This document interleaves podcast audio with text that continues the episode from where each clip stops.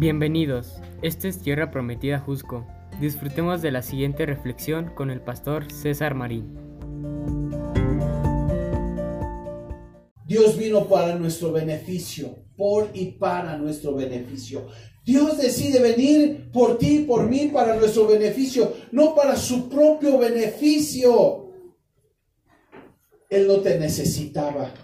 Él no te necesita. Él te ama. Él te quiere. ¿Sí?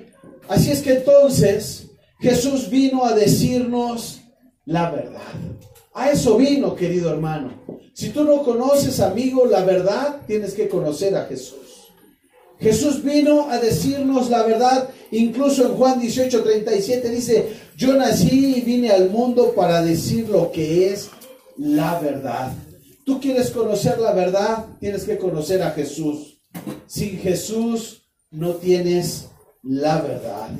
Así es que Jesús vino a decirnos la verdad.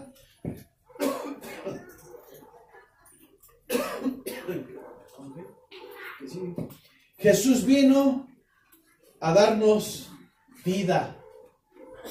Vida, hermano. Deja de sobrevivir. Necesitas empezar a vivir. A vivir en plenitud. Y para vivir en plenitud necesitas a Jesús que te dice la verdad. Y que vino Dios a nacer como un ser humano para darnos vida.